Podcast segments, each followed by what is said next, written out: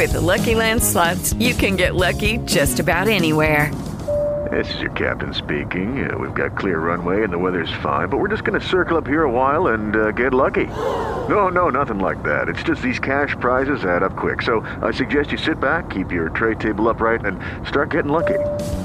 Play for free at LuckyLandSlots.com. Are you feeling lucky? No purchase necessary. Void where prohibited by law. 18 plus terms and conditions apply. See website for details. With Lucky Land slots, you can get lucky just about anywhere. Dearly beloved, we are gathered here today to. Has anyone seen the bride and groom? Sorry, sorry, we're here. We were getting lucky in the limo and we lost track of time. No, Lucky Land Casino, with cash prizes that add up quicker than a guest registry. In that case, I pronounce you lucky.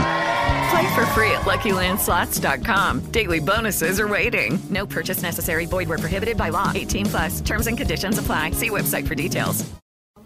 Olá, e o podcast desta segunda-feira traz notícias do mundo de famosos. Parece que a live de Jorge Mateus na noite de sábado foi o principal programa para quem estava de quarentena em casa. A dupla sertaneja reuniu mais de 3 milhões de pessoas ao mesmo tempo na transmissão ao vivo no seu canal do YouTube, em que cantaram hits da sua carreira, chegando a alcançar o número total de 13 milhões de espectadores. Ao longo dessa transmissão, eles pediram diversas vezes que seus fãs fizessem doações por meio do seu site para ajudar durante a crise do coronavírus. Foram mais de 200 toneladas de alimentos arrecadados e 10 mil frascos de álcool em gel.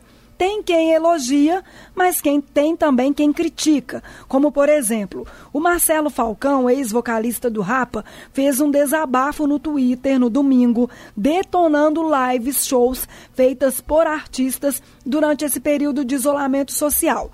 Sem citar nomes, ele afirmou que as apresentações dos cantores pela internet virou uma competição de quem ostenta mais. Essa parada de live é uma coisa para ser de coração, como se fosse uma roda de amigos. Virou uma competição, disse Falcão durante uma postagem em seu Instagram.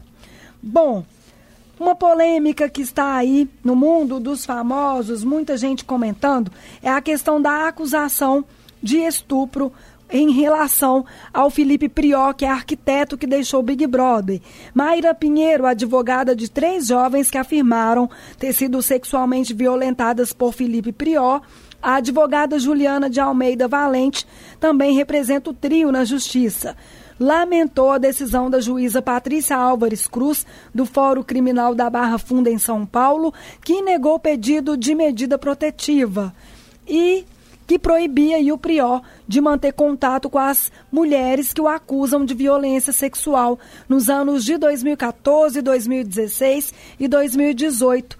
Ela disse que acha lamentável, precipitada e que vai recorrer desse caso. É, e disse ainda que está fazendo com que as meninas tenham segurança nessa questão aí de acusação de estupro. Felipe Prió, por meio da sua assessoria, informou que não tomou conhecimento do teor de acusações de crimes que já cometeu.